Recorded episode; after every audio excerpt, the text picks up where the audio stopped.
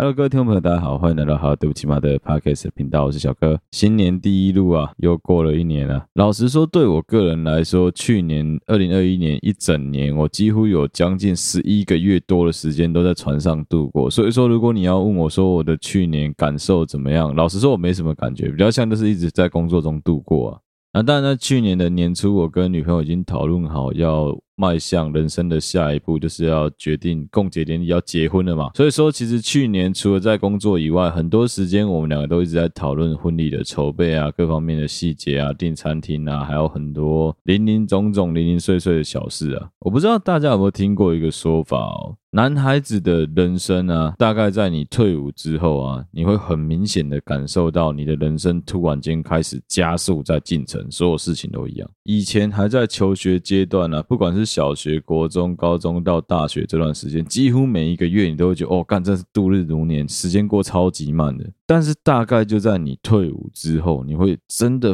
非常明显的感受到你的人生在加快，每一年每一年一眨眼就过去，一眨眼就过去了。同样的感受，我猜女孩子从出社会有了第一份工作之后就已经启动了。男生晚一点啊，就是退伍之后啊。因为你一旦出了社会，开始工作，开始必须要迈向社会化的这一步，你就会发现说，有很多事情是不可逆的，有很多事情是没办法回溯的。你的人生只能一直往前，一直往前，一直往前，你没办法再重来了。以前大学的时候啊，你看到你周围有一些比较早婚的朋友，他们的小孩子，你可能大概大一到大四看到，你会觉得说，哎呦。怎么突然间这么大了？但现在不用干，你现在真的是时隔大概一年两年的时间，突然跟朋友约聚会一下，他有个小孩蹦出来之后，你就哎呦靠，怎么变那么大只了？我记得那时候刚出社会的时候，才在讲说，哦，好恶心哦，我跟我的高中同学们已经认识十年了。结果现在你一转眼看，我跟我的大学同学也已经认识十年，我已经毕业，已经将近快要八年，快十年的时间了。哦，那日子真的是用飞的，非常非常的快速啊。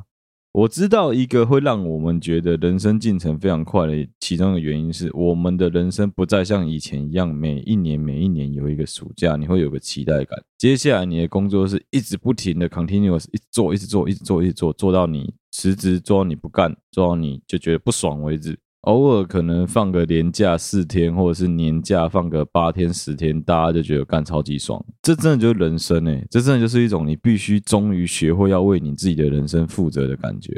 哦，讲到筹备婚礼啊，下一集应该应该啊，有可能也许好不好？下一集会乖乖录一下，找我女朋友一起录一下婚礼筹备的接下来的其他内容，有可能啊，也许可能好不好？就不要想这么多，我们就看缘分嘛。因为最近真的他妈的有够忙的。那上礼拜跨年嘛，跨年基本上就是跟着一大群朋友一起过了，然后我女朋友也有一起去啊。很多朋友有结婚的啊，有带男朋友的啊，或者是说单身的啊，都有啦。反正大家都是混在一起。我们的这群朋友是每年都会固定一定会聚会啊。一群人聚在一起啊，以前就是基本上不是去唱歌，就是一群人一直疯狂在吃，吃到饱。哦，今晚金价五回啊，你没办法这样子吃诶，现在要吃吃到饱，真的是超级赔钱诶。那关于为什么不去 KTV 唱歌哦，这真的是一半一半，你知道吗？有一半原因是因为疫情的关系，还是会担心，觉得说不要到人这么多的地方去群聚。另外一半的原因呢，其实我觉得真的是。身体比较差，真的是比较老了，没有办法再像以前一样干，吃完饭唱歌，唱完歌再继续一群人回到某一个人家里面继续一直喝酒，一直 party，不可能，真的没办法，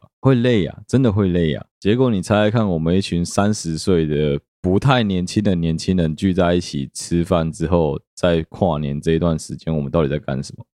哎，对。我们一群人聚在电视前面，打开 Netflix，在看《华灯初上》。你知道吗？我那个时候在车上的时候，我、像啊、Mike，然后我女朋友四个人刚好坐一台车，我开车载他们的时候 Mike 就问一个问题。Mike 问我们说：“哎，你们有看《华灯初上》吗？”当然，我女朋友就回答有。然后像我忘记了，像应该是也是有看没看的啦，因为基本上我们男生不太会看《华灯初上》。那时候 Mike 问了我女朋友一个很好的问题，他说：“那你可不可以告诉我，《华灯初上》到底有什么好看的？到底魅力在哪里？”哎，结果不巧哦，本人我在前一天麦克问这个问题的前一天晚上，在我女朋友回我家的路上，在高速公路上，我们就一路我女朋友播着《华灯初上》回来的，所以我也是用听的把第二季的前四集听完了。啊，再加上我女朋友给我的人物解析，跟我自己去侧面听完所有主角们的讲话的对白啊，还有方式啊、性格之后啊，我完全能理解为什么《华灯初上》会这么受到女生们的欢迎。而且最扯淡的是什么呢？最扯淡的是我们一群人在跨年的两天，就是十二月三十一号跟一月一号两天呢，我们就把《华灯初上》的第二季一群人坐在沙发前面全部追完了。所以你没听错，对，我今天就是要来跟大家推荐 Netflix 的一部神剧啊，一部影集啊。虽然我觉得没有到神坛的地步，但是绝对是值得你花时间好好看的一部剧啊，就是我们的华剧《华灯初上》。加 NFS 已经有第一季跟第二季了，然后我先不爆雷哦，但是确定应该会有第三季啊。啊，因为它还太新了，我就不多讲它的剧情了。总之就是围绕在条通的一间日式陪酒酒吧酒店的一间故事。这酒店比较不像是我们现在台湾人的台式酒店，它比较像是日式酒店啊。所以虽然说有陪侍，虽然说他们也很有可能会有机会跟客人带出场啊，会有陪睡的问题，但其实绝大部分他们卖的是酒，卖的是气氛，卖的是恋爱的感觉啊，就是围绕在男欢女爱啊，围绕在那个感情上的勾结，姐妹之间的心机啊，所发展出来的一个很完整的故事。那、啊、如果说你现在问我说《华灯初上》到底有什么好看的？为什么我周围的朋友都在推荐我看？如果你有这样子的疑问，那你刚好是个他妈的臭直男的话，我现在就可以告诉你答案。因为如果你看了，你可以跟他们多一个话题。你知道什么叫做不懂装懂吗？有一个情况啊，我们以前都常常遇到一种朋友，就是其实他对这件事情没有非常的熟悉，但他老是喜欢在旁边当应声虫，久了之后很容易被我们识破。就是有一种装懂魔人，譬如说，我们今天在讲说，哦，这个拍立得相机很好用啊，他就开始讲说，哦，我知道这拍立得相机里面一口气可以洗三十二张底片这种东西，讲一些很无聊的知识，然后来炫耀说好像他什么都知道。还有还有另外一种也很讨厌的装熟哥，就是他老是喜欢在很奇怪的时间点，当别人在讲东西的时候，他突然应声附和说，对，我也是这样觉得，真的。他就喜欢回答一些言不由衷、言不及义的东西，然后来好像显得他有在参与讨论、参与沟通的感觉，你知道吗？你想要跟一个女生好好聊《华灯初上》这部剧，但是你可能连 Rose 妈妈是谁，你可能连紫薇是谁，你可能连江汉是谁，你都不知道，你是要怎么讨论啊？哦，如果要我举例说，以《华灯初上》这一部剧来讲啊，男生很容易会让女生一看一下子就抓到说，哦，干，你一定没有看，但你硬要跟我装的一个最简单的一句话是什么，你知道吗？就你说我知道吴康仁有演，吴康仁演那个妈妈桑。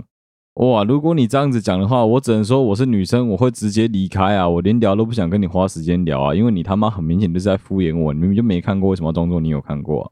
好啦，我这边教大家，如果说你真的不想花时间把两季的《华灯初上》看完，可是你想要跟大家参与聊天，几个比较简单的方式啊，不要以为我的 podcast 会把《华灯初上》全部的给曝光，然后让你能够快速在半小时内听完，没有这种事情。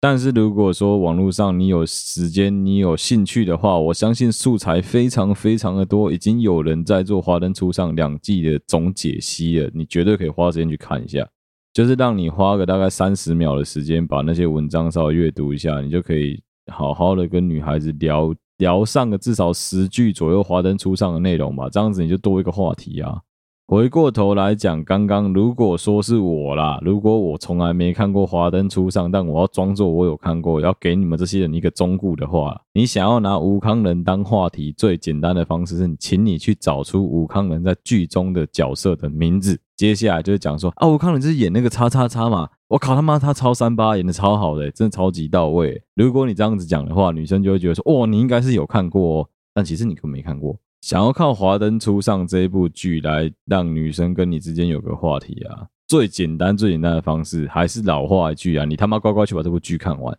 可是如果你真的没有这么多时间，但你又想要多一个话题跟女生能好好聊天，网络上再说一次，资源非常非常的多。你想要跟人家聊天，就必须要了解对方在想什么。如果你连花时间去了解对方喜欢什么东西都懒的话，那我只能说你对于对方的喜欢也是蛮廉价的，也是蛮便宜的啦。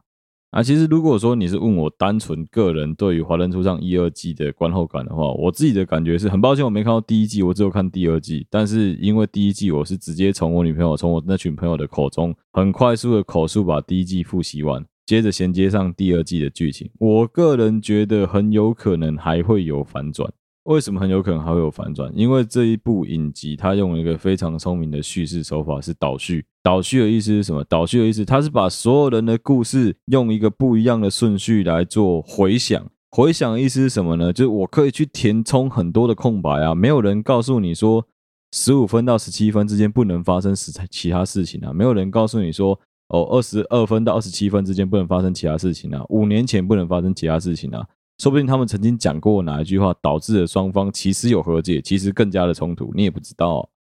当然，在我立场会觉得说，这部剧没有装在第二季，没有在第二季就好好给它完结，会有一点可惜，因为接下来真的很有可能会一不小心就翻船了。的确，因为他必须要，呃，可能是预算考量，可能是想要赚更多钱，可能是觉得还有很多他们希望能够邀请来的大咖演员想要参与演出。所以他想要再多一季，想要再多个两季，但是这种剧真的没办法沦为什么五季、五季、四季的那种大的推理剧啊。简单说，就是应该把一个故事进展到一个程度就 close 掉，会比较理想。所以说我真的很担心啊，干如果说有第四季的话，我真的会疯掉，我真会笑死。哎呀，对了，开头推荐一下，难得推荐华剧好不好？推荐一下我们的本土剧《华灯初上》。Netflix 就有了，推荐给大家。我猜应该很快的，台湾的电视台一定会跟他合作，想要在台湾有线电视或是无线电视上映，因为基本上这一部是收视率保证的。好，接下来要进入今天的主题哦。今天应该想要花点时间来跟大家聊一聊我自己最近遇到朋友们在跟我提问的关于感情上的问题啊。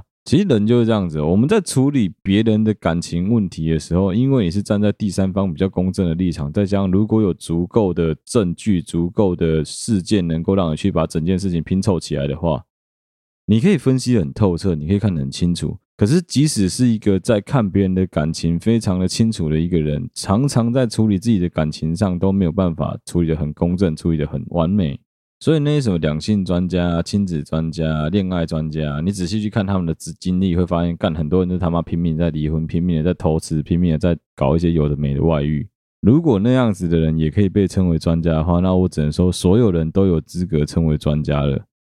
真的要记得啦，通常你在问别人困难的时候，是真的你很有困难的时候再发问，不然我每次都觉得每个人来问我们问题的时候，其实你心里面都已经有一个标准答案了啊。问我们这些朋友只是为了让自己更心安而已啊。我在这一阵子比较常被朋友问到的问题，应该是说要怎么确认这个女孩子对你到底有没有意思。他们所谓的怎么确认，其实他们想要知道的是，在不直接问问题的情况下，能不能在女孩子的字里行间啊、举手投足啊，或是她对你散发的一些提示来看得出来说她对你有没有意思？哇，这个问题基本上就跟我们以前考试在学解题技巧一样哦。我跟你讲，这就是陷阱题啊，你千万不要浪费你的时间去猜啊，这没有什么好猜的。的确，在如果说这个女孩子非常明确的对你有意思的前提之下，她的给你的提示会非常非常的明显。譬如说，主动的送早餐给你吃啊，主动的买饮料请你喝啊，问你会不会饿啊，会不会渴啊，关心你的吃饱穿暖。即使她还不是你女朋友，我跟你讲，真的有女生会干这种事情。一旦女生做到这么的倒追了，你还没有接收到这个提示，这个可能是你不喜欢她。但是其实绝大部分的情况下，所有的女孩子。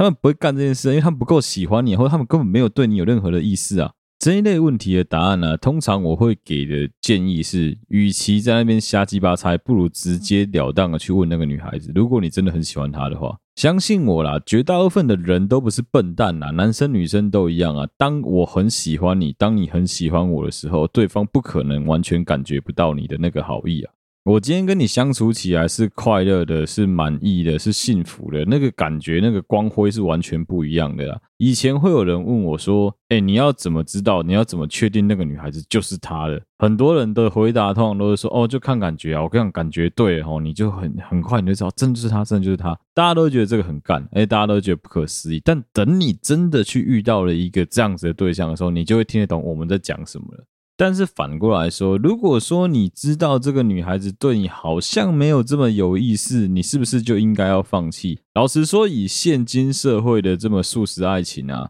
很多人可能会直截了当的选择下一个目标，选择下一个对象，去完成下一个挑战，直接放弃这个。目标直接放弃这个机会，但是我个人的话，我会建议是，你可以再思考一下吧，不见得这样就要放弃啊，说不定其实你跟他很合啊，只是他还没有知道，他还不懂得欣赏，或他还来不及看到你的好而已啊。啊，我举个例子好了，譬如说玩桌游这件事情，很多人会觉得玩桌游很无聊，但也有很多人觉得玩桌游很有趣，尤其是跟一群朋友一起互动，这个情况下会有。我觉得蛮多男生，男生比较容易会觉得桌游很有趣，然后会有很多女生告诉我的 feedback 都是，他们觉得桌游很无聊。跟男生去玩桌游超宅的，然后感觉不懂桌游在玩什么。我个人超爱桌游，我个人很喜欢玩桌游，但是我女朋友就是属于对桌游没什么兴趣的那种人。因为有这样子的极端，其实你就可以听得出来说，每个人的喜好本来就不一样。那有没有可能，你今天在桌游上可能你很强，你很会玩，或是你很会带桌游，你很会玩游戏，教大家怎么互动？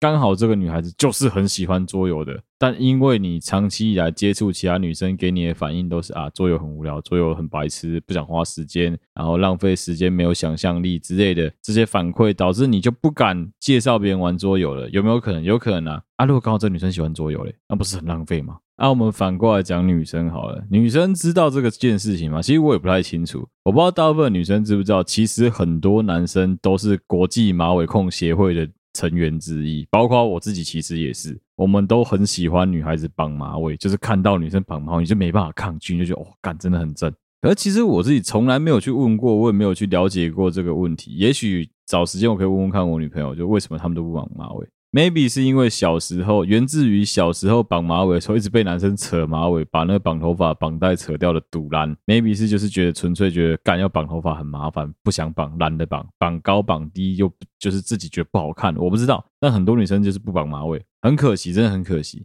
我之前常跟我朋友开玩笑，如果你能够遇到一个愿意为你改变外形的对象的话，干，那你真的就是赚到啦。这个真的就是他就是喜欢你，他就喜欢你喜欢到不行啊，一样啊。如果你会愿意为了你的对象去做出任何的让步、任何的改变，不管是改变你的外在、改变你的个性、改变你的形象、改变你的，甚至是改变你的兴趣，去迎合他，这不就是两个人有机会能在一起最好的证明吗？如果说你们两个人在不要说交往，你们两个人在追求对方的过程，你在追求他或他在追求你，或者相处的过程，两个人在一起出去玩、一起聊天的过程中，你发现你们都一直搭不起来，不管你说什么，他都没什么兴趣；你做什么，他也都兴趣缺缺。那你自然而然就不用多问嘛，这也没有什么好再去问他说：“哎，你是不是喜欢我？哎，你是不是不喜欢我？”不用问他，就是对你没有感觉，那不是喜不喜欢的问题。你们说不定可以继续维持一个平常普通朋友的关系，但你们以目前的状态来说，绝对没有办法走向下一步啊。我们在以前集数曾经聊过的，女孩子会突然间对你疯狂的大献殷勤，然后完全的迎合你，那个也不见得是最好的状况啊。那个很多情况是很极端，他可能就是有某些目的想达成啊。正常来说，两个人在自然的喜欢对方、自然的欣赏对方这件事情上面，就是会有很多很多的慢慢的发现说有共同点，慢慢的发现说有哪里不一样，但你好像可以忍受，不是就这样子吗？那差别就只是说，今天刚好你喜欢他比他喜欢你更多一点，所以你在他的各个缺点上面，你可以更加的包容而已啊！啊，这就像是你在睡觉当中做了一场梦一样啊！只要这个梦还没有醒过来，你的一切都是很梦幻的，你的一切都是好像伸手就可以达成，只要为了他，不管什么事情你都做得到的那种感觉啊！所以有时候，当男生在问我说：“哎，你要怎么去确确定说我这个女孩子对我有没有好感的时候，我都很想先跟大家讲，是你们应该要先踩一个刹车。你会这样子问，表示你急了，表示你慌了，表示你想要可能迈向下一步，或你想要赶快去寻找下一个目标了。这种时候，通常是其实你自己心里面可能也都知道，女孩子对你并没有这么的有好感吧？不然你为什么要急于去寻找你们两个的共通点？然后她到底喜不喜欢你？她到底有没有喜欢你的提示？我举一个例子好了，今天一个女孩子，如果说基本上你每次约她，我讲的是每一次哦，你每一次约她，突然问她说，哎，晚上要不要一起吃个饭？她答应你。周末要不要一起出去爬爬象山？她答应你。晚上要不要一起去逛逛海边，吃个宵夜？她答应你。然后你还告诉我说，哎，小哥，他到底对我有没有感觉啊？那你才真的是有问题吧？你是不是脑子灌了水泥呀？这个太明显了吧？你每次约她，她都答应你。如果说一个女孩子已经到达了这个程度的话，你真的不要傻，她绝对对你有意思啊，对吧？那个女孩子又不傻，她又不是没有朋友，她为什么非得跟你出去不可？你怎么约她，她都答应你，怎么可能？如果到这个境界，你还告诉我她不喜欢你，再来找我，拜托你来找我，我很想听听看这整个案例分析到底是怎么一回事。可是相对来说，如果今天的情况是，哦，你可能两三个月来一直约他，一直约他，一直约他，他答应了你一次，然后之后再过个一个月再约他，好几次他都拒绝你，但他又再答应了你一次，结果你跑来告诉我们这些帮你分析的人说，哦，有啊，我跟他约会了两三次啊，啊，都成功啊，我觉得也还蛮顺利的啊。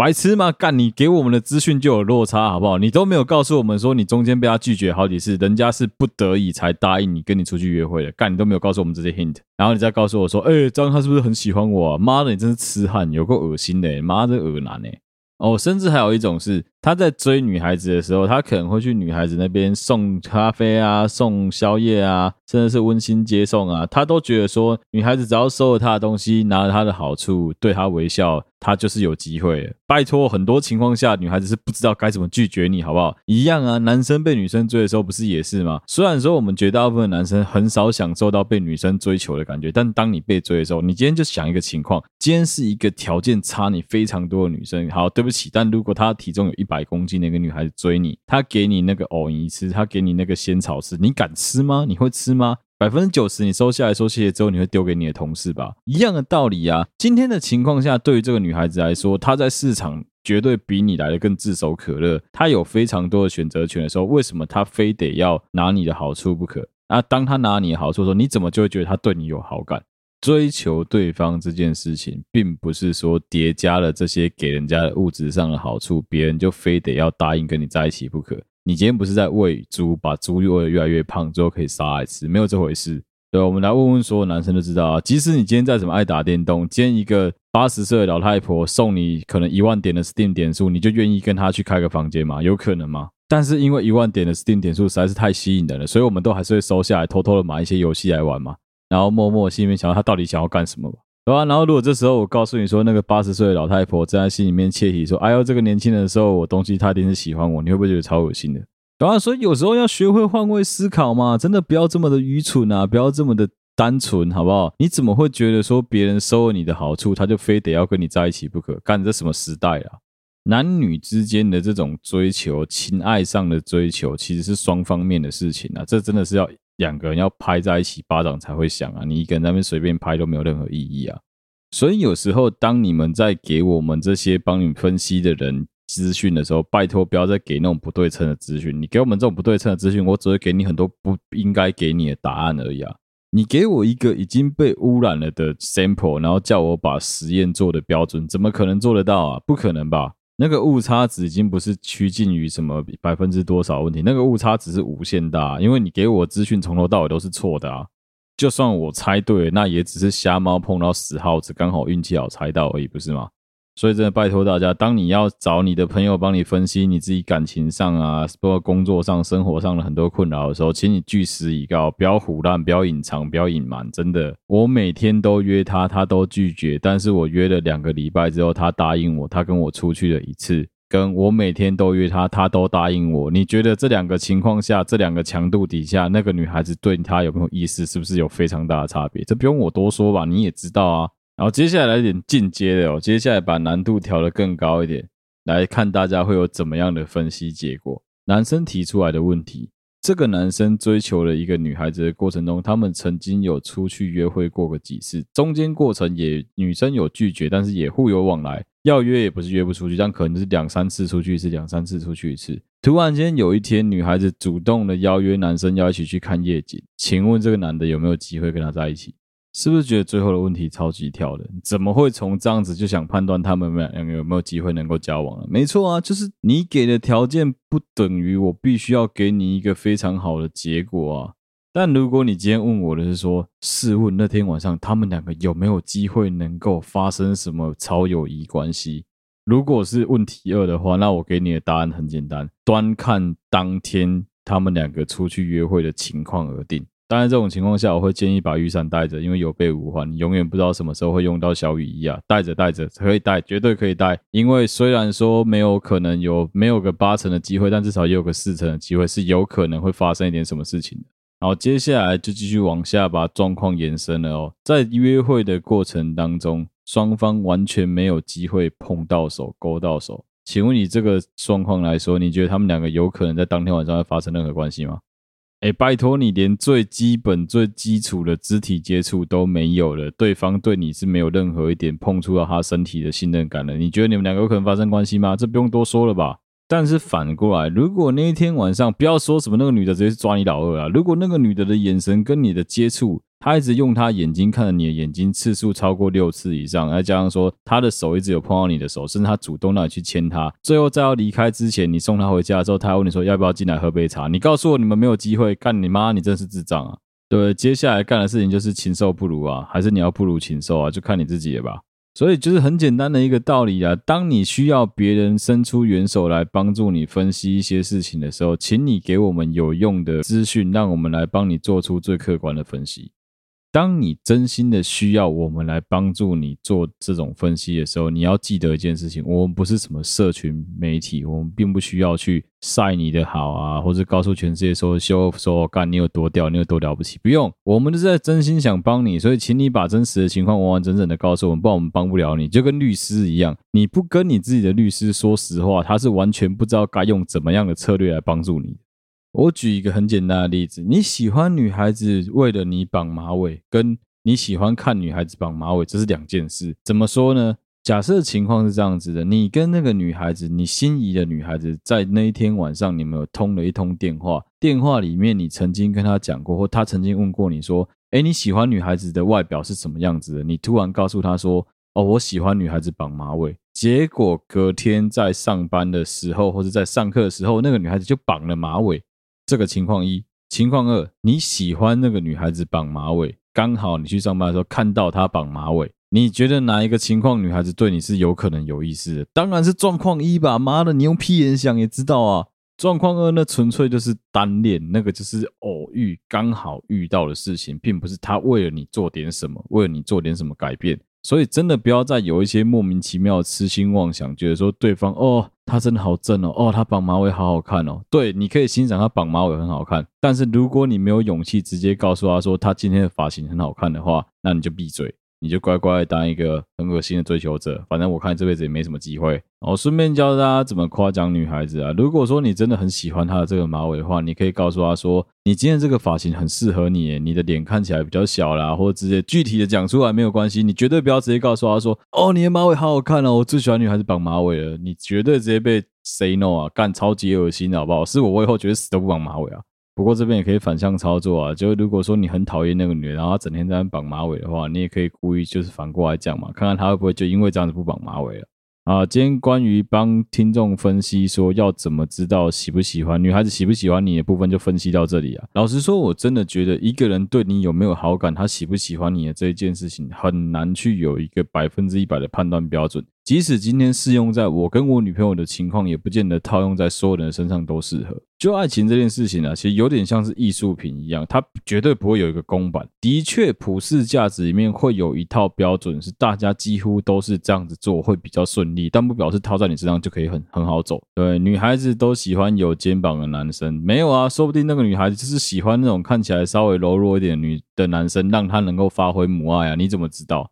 然后每个男生都很喜欢打电动吗？没有啊，说不定干那个男的是跟我一样很不喜欢打电动啊，就不想把时间浪费在电动上。我每次都跟他说我在打电动，可是其实实上我都在做一些奇怪怪的事情，我根本没在打电动啊。很难说吧？你也是有可能会遇到一个就是整天只想要出去玩的男朋友，然后当所有人都在讲说我男朋友都不带我出去玩的时候，你反而是跳过来讲好烦，我男朋友整天带我出去玩，有可能啊，说不定你就只想宅在家。啊，男生真的是啊，你各位想要好好的追求一个女孩子啊，我真的跟各位老实讲啊，一个最简单的一个条件啊，我们都会有要跟交友软体的女孩子出去玩的时候，对吧？好，现在疫情期间比较难，比较不太可能会说哦去看展什么的。可是当疫情解封了之后，你们一定会有机会去看展。那现在其实疫情期间，你们也有机会去逛一些风景区，一些可以拍照的完美景点。在这些景点里面，你们一定会做一件事，叫做拍照。相信我，没有一个女生不喜欢。对方帮他把照片拍得很好看，没有一个女生不喜欢这件事情。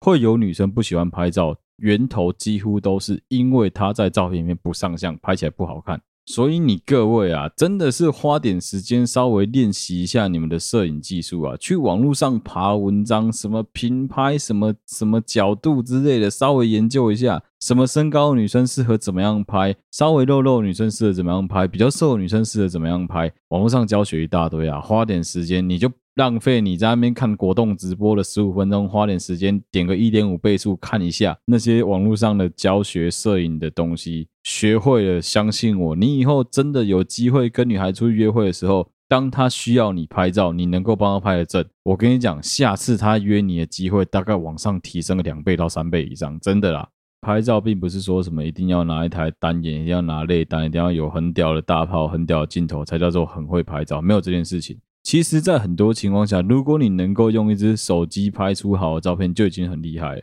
啊，这件事情是需要相当长时间的经验跟练习的。我也很难跟你讲说到底要怎么拍出好照片。至少我觉得我能够把我老婆拍得非常的好看啊，这是我自己很自豪的一件事情。至少我老婆很少嫌我帮她拍的照片不好看。我觉得这个真的很重要，非常非常的重要啊！还有另外一个要鼓励各位男生，就是当你跟这女孩出去约会的时候，发现她其实并外貌上可能并不是你很喜欢的对象，你仍然必须要练习跟人家保持友好关系。但是你当然必须转换心情，不再是要追求他的那个方式来跟他当朋友。相信我，说不定他有好的对象，他也会愿意介绍给你。好啦，这一期就到这边啦。如果你喜欢好了，对不起嘛的 Podcast 的频道的话，欢迎你订阅我们的 Facebook 粉丝团，或是追踪我们的 IG，有任何最新消息都会在上面发布。如果你使用的是任何一个 Podcast 的平台，都欢迎你帮我们按赞、追踪、分享给你的朋友，或是留言给我们，当做是对我们的一个鼓励。谢谢大家收听好，对不起马的 Podcast 频道，我是小哥，我们下期再见啦，拜拜。